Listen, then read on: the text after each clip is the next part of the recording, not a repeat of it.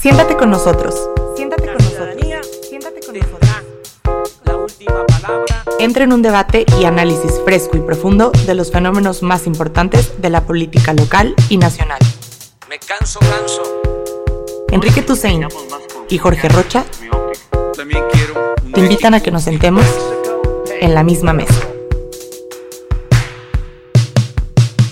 Estuvimos esperando toda la semana, desde el martes, el presidente López Obrador, el de la semana pasada, había anunciado que sería el domingo 5 de abril, el día D, en donde se haría, pues digamos, un anuncio importante en materia eh, económica para enfrentar en México el coronavirus. Y no sé qué opinas, Jorge Rocha, pero si vamos a los conceptos futbolísticos, esperábamos un zambombazo y parece que terminamos con un tirititito. ¿Cómo estás, Jorge? ¿Cómo estás, Enrique? Y obviamente a un saludo a toda la gente que nos escucha. Pues sí, fíjate que se había generado mucha expectativa al respecto de lo que iba a anunciar el presidente el domingo pasado. Eh, sin embargo, bueno, lo que oímos, a ver, hay yo creo que dos problemas, para mi gusto. Un problema es el asunto de comunicación política como tal, ¿no? Es un mensaje este, que no, digamos, que no se adecua a las expectativas que se habían planteado. Termina dando una especie de informe que la verdad es que nadie entendió. Dio datos falsos, tal cual, digo, el tema Sí. de la terminación de la línea 3 aquí en la ciudad de Guadalajara me parece que es un asunto grave porque habla de que el presidente o no sabe qué está pasando con su gobierno o lo quien lo está asesorando e informando pues le está dando datos erróneos, ¿no? De hecho, digo que está en otro país, digamos, un poco más civilizado en términos políticos, el secretario de Comunicaciones y Transportes tuvo que haber salido a dar una disculpa y haber renunciado, pero bueno, obviamente eso no pasa en nuestro Si país. renuncia o no renuncia el secretario de Comunicaciones y Transportes, creo que ya nos tiene sin cuidado. ¿no? Exacto, pero, pero sería, digamos, un acto. Sí, estoy totalmente de acuerdo contigo, claro. Aparte es una Es- cachetada, ¿no? Para los tapatíos es una cachetada. Claro, excusa política y además, bueno, este mensaje solo, que no sé si alguien le dijo al presidente que podía hacer un símil con lo que hizo el Papa Francisco, ahora en la Plaza de San Pedro, cuando da esta bendición Udber, Udber Orbi, este, que fue, digamos, en términos simbólicos muy, muy potente, me parece, Sí. pero que obviamente en el caso del presidente López Obrador no viene el caso, ¿no? Esa es una primera parte. Comunicación política podemos decir que fatal, pero no era lo importante dentro del mensaje. Exacto. Claro, obviamente, pues mucha gente también se, digamos que fijó su atención sobre esta parte, ¿no? Y creo que ahí hay un grave error, ¿no? Pero el segundo, y que quizás es el más importante, es que yo creo que varios actores sociales y políticos esperaban algo distinto a lo que hasta ahora se había planteado como política para enfrentar el, la crisis sanitaria del COVID-19, ¿no? Es decir, algún tipo de anuncio importante en términos de, de redireccionamiento del presupuesto, Sí. algún tipo de, eh, di- digamos, al- algún anuncio en términos de política fiscal, eh, a lo mejor el poder, bueno, una cosa muy importante hubiera sido el poder mostrar algún diagnóstico previo de cuáles calcula el gobierno federal que van a ser los impactos en materia económica. Eso hubiera sido importante, ¿no? Es muy importante, de Bueno, hecho, y además yo creo que va a estamos- ser diferenciado, ¿eh? Estamos tan en negación que, que el presidente dijo que se van a crear dos millones de empleos en los próximos nueve meses, Jorge. O sea, ya no solo Claro. no se va a destruir empleo, que la, realidad es que, es que si un país, como parece indicar, va a tener recesión y vamos a terminar 2020 con cifras negativas de crecimiento económico, pues lo natural es que haya desempleo, no creación de empleo. Es decir, hasta en esa parte del diagnóstico de lo que nos espera, ni siquiera estamos caminando sobre, sobre pasos firmes, ¿no? Es que de hecho no hubo diagnóstico, me parece que esa No. parte es grave, porque además yo creo que sí tiene que haber, seguramente tiene que haber diagnósticos diferenciados regionalmente, porque Claro, claro. no creo que vaya a ser el mismo impacto en la Ciudad de México que en, en Tamaulipas, que en Campeche, que en Baja California, ¿no? Este, porque sí va a ser diferenciado y a partir de ahí haber mostrado una serie de estrategias que obviamente, a ver, yo creo que si había un sector importante de, sobre todo empresarial, que estaban esperando que hubiera algún aviso en términos de cuestiones fiscales, eh, pero era, digamos, lo único que estaba más puesto sobre la mesa. Sin embargo, yo creo que todo el mundo estábamos esperando algo más sólido en cuanto a estrategia, y la verdad es que lo único que hizo fue el presidente fue refrendar lo que de hecho ya están haciendo, dar estos datos, como decías muy bien, de los dos millones de empleos, que si te acuerdas, Enrique, digo solamente para rememorar, eh, Enrique Peña Nieto, cuando hizo la reforma energética, dijo que iba a crear un millón de empleos hacia el final de su sexenio, ¿eh? o sea, hasta Peña Nieto fue un poco más este moderado, más precavido con ese tipo de, de cifras que sí son muy, digamos, son muy, muy dichas muy fácilmente por parte del presidente. Y creo que aquí sí generó una enorme decepción, ¿no? Y medio contraclimáticas también, Jorge, porque es como si una familia está en un momento difícil, ve venir la crisis, tiene poco dinero para atenderse médicamente, poco dinero para pagar la educación de, de los hijos. De pronto uno de los dos voltea y le dice al otro, no, pero es que no te preocupes, en los siguientes nueve meses vamos a ser millonarios y vamos a tener, volteas a decirle, no, pues primero hay que ver qué hacemos para, para evitar que la crisis nos deje en una posición mucho más vulnerable. Es decir, creo que más que dos millones de empleos, lo que buscábamos ayer era certidumbre, Jorge. Certidumbre, simplemente eso, es decir, eh, ciertas transferencias van a ayudar a las familias para que puedan seguir teniendo consumo, cierta prórroga de impuestos va a ayudar a que las micro y pequeñas no quiebren. Olvídate tú de los grandes empresarios, simplemente, desde mi punto de vista, era certidumbre para las personas que viven al día, que tal vez ven la cuesta de abril como algo muy difícil eh, eh, de superar, ¿no? No, sí, sin duda. Y sabes qué, y la otra parte que resulta inexplicable, pues es esto de, no sé, para el tren Maya, eh, dinero para Pemex, que esa parte ahí sí yo francamente no, no lo entendí de ninguna. Con el, con el petróleo a 13 dólares, 14 dólares. Exacto, y con el tema de la refinería de dos bocas, ¿no? Es decir, el presidente prácticamente no mueve un ápice su estrategia económica con o sin crisis sanitaria y creo que esa es la parte que más, que más lastima. Yo creo que se había una buena parte de gente que decía vamos a prorrogar impuestos, ¿no? Creo que, creo que nadie ha dicho que no quiere pagar impuestos, o al menos no lo han dicho por lo menos en voz, en voz alta, pero sí esta parte de poder decir, a ver, ese tipo de proyectos que son los, vamos a decir, los proyectos faraónicos del presidente, pues uno podía haber dicho, ¿sabes qué? Pues este año se postergan, ¿no? O sea, no... los voy a parar hasta que salgamos de la crisis. Claro, hasta que vuelva a haber una superávit este, en términos de finanzas públicas, lo hacemos, ¿no? Y nos dedicamos a paliar, a resolver el, el asunto inmediato de, como bien decías, de muchas familias y micro y pequeñas empresas que se van a ver pues en momentos muy, muy complicados, ¿no? Es decir, yo creo que el diagnóstico del presidente es que cree que realmente esto va a ser pasajero, pasajero, ¿no?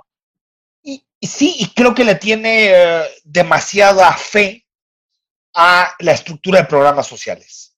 Que la estructura de programas sociales puede contener un poco el golpe, pero en definitiva, Jorge, por ejemplo, no puede evitar la destrucción de empleo puede tal vez dentro de muchas familias vulnerables, de adultos mayores, puede hacer que este periodo sea, digamos, menos duro de lo que pudo haber sido si no existieran este tipo de apoyos, Jorge, pero realmente, por ejemplo, si una microempresa, que estoy hablando del changarrito de cuatro o cinco, eh, eh, cuatro o cinco empleados, si no obtiene un cierto apoyo para poder prorrogar sus impuestos, recibir un pequeño crédito, eh, dirigido más allá de los 25 mil pesos que hacía el análisis en la mañana con Ignacio Román.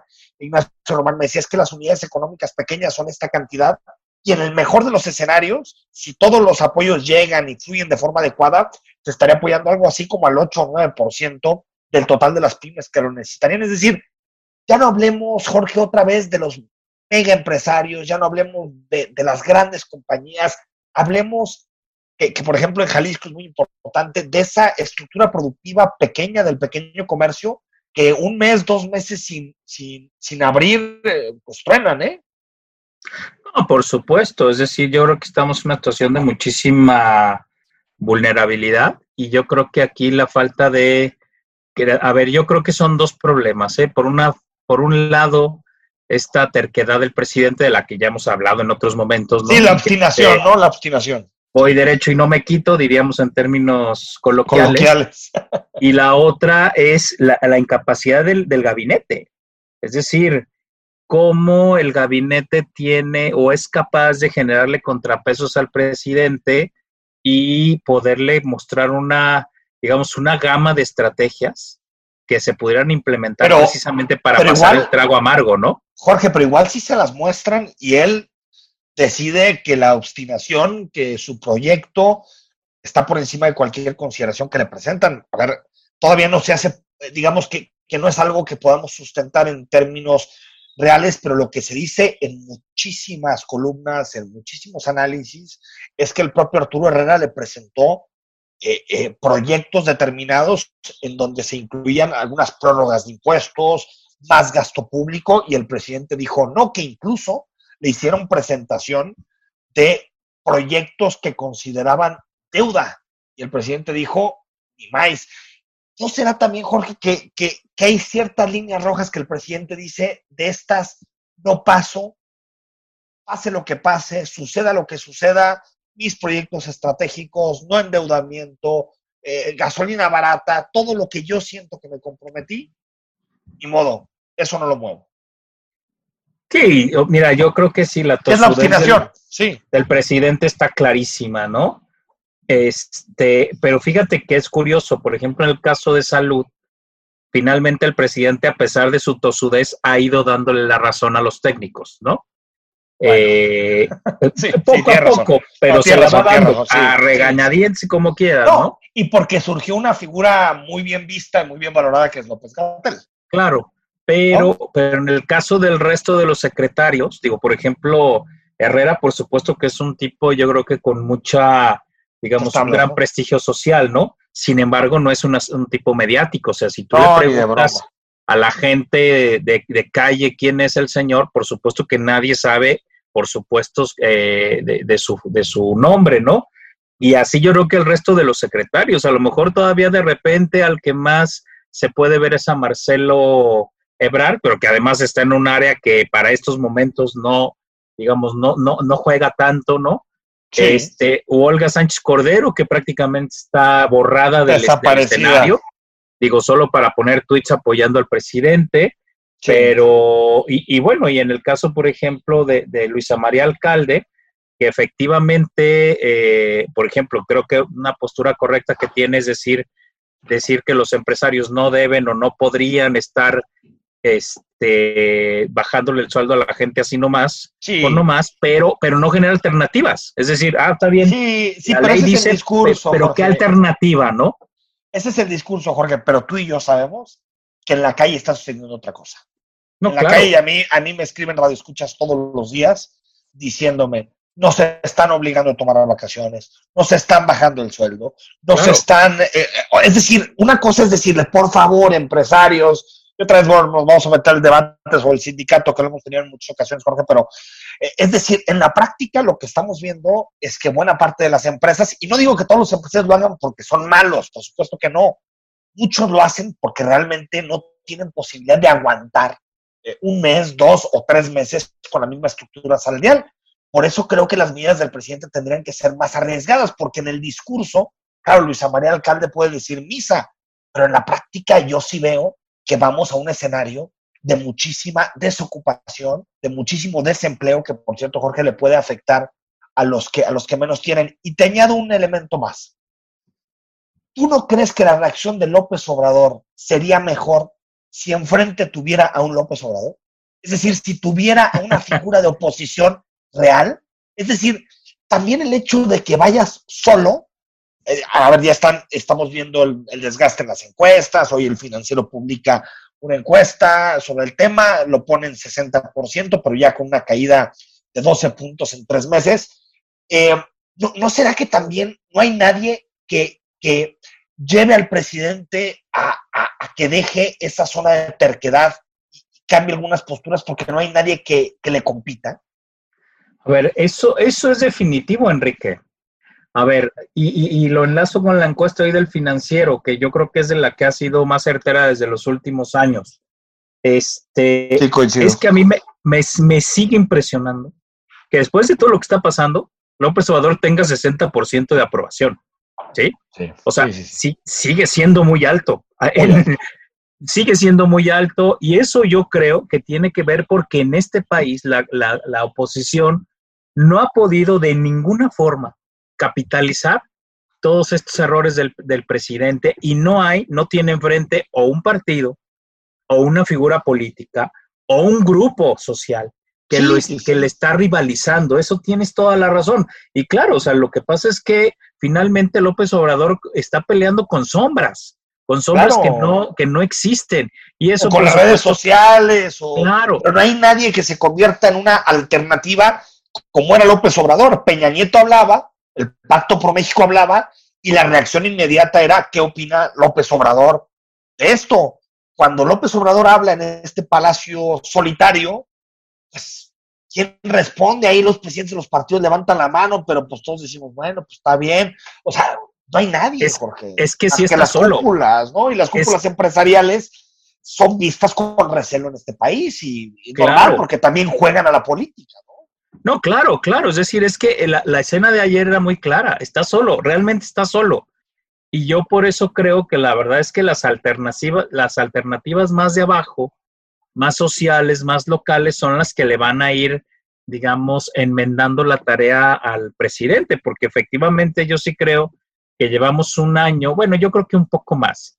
Llevamos dos años de una oposición completamente extraviada, que no se ha dado cuenta que lo que necesitamos es la creación de, alternativas que estén acompañadas de figuras políticas. Y sí, te digo, a mí hoy cuando vi la del financiero, lo sorprendente es que dije, no puede ser que después de todo lo que está pasando, el 60% de los mexicanos sigan aprobando al presidente, que sigue siendo altísimo, claro, que ha caído, por supuesto que ha caído, pero sigue siendo muy potente, ¿no? O sea, con esos números Gana electoralmente 2021 sin problema, ¿eh? Ah, no, sí, a ver, yo, yo creo que sí, ¿no? Yo desde mi punto de vista puede ser que gane la elección intermedia.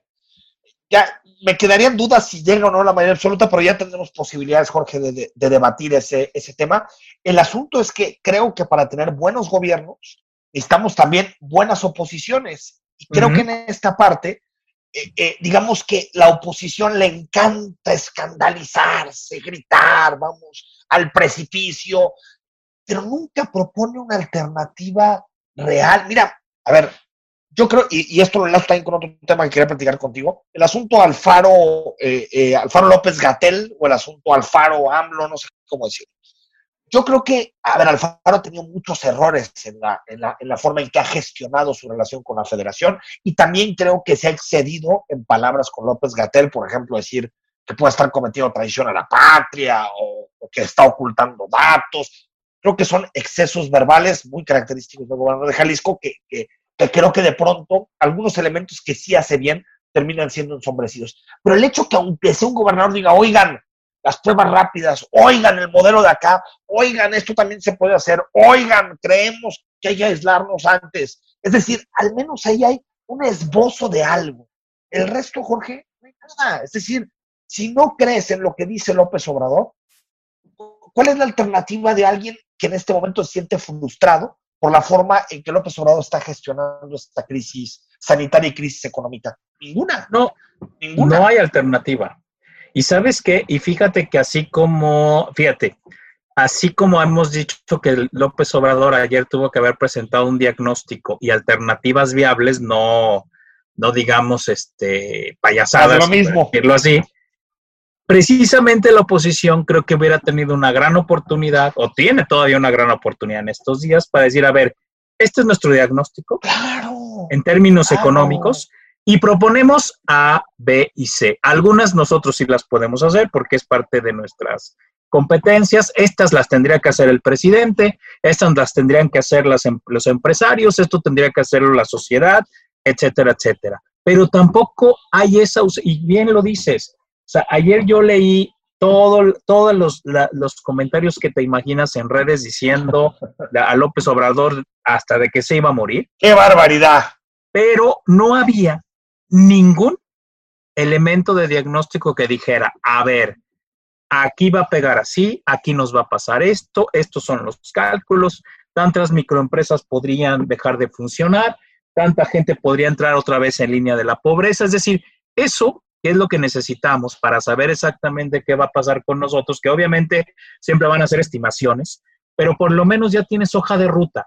Y nadie en este país hoy por hoy creo que tiene hoja de ruta de lo que viene en el, en el futuro, ¿no? Y creo que eso es la, la, la gran necesidad que tenemos hoy por hoy y creo que todavía la oposición en este país podría, podría subirse a decir, a ver, tenemos estos diagnósticos y tenemos estas propuestas además viables, porque igual pueden decir, es que ahora a todo el mundo le, le, vamos a dar 5 mil pesos al mes, dices, a ver, está... está bueno, aunque bien, sea, Jorge, aunque sea, ¿eh? Aunque sea.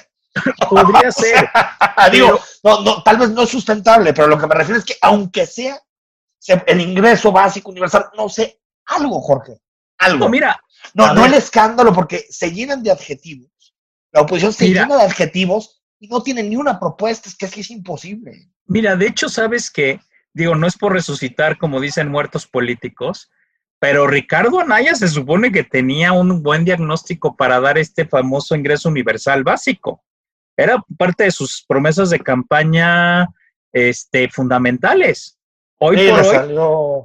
eh. sí, le salió muy mal, pero hoy, y era de las cosas que la verdad es que Oh, yo no, pero tiene sentido. Yo, yo sí creo que tiene está sentido. bien. Sí. Hoy por hoy eso tendrían que desempolvarlo los panistas y decir, oigan, es que nosotros sí teníamos una propuesta, ¿eh? No, no creo que a los panistas les guste mucho eso. Eso más bien como que venía de los otros dos partidos que lo acompañaron. Claro, pero, La pero hoy, sí, hoy, esas son las, claro, claro, claro. hoy, hoy esas son las propuestas que tendrían que estar puestas sobre la mesa, ¿no?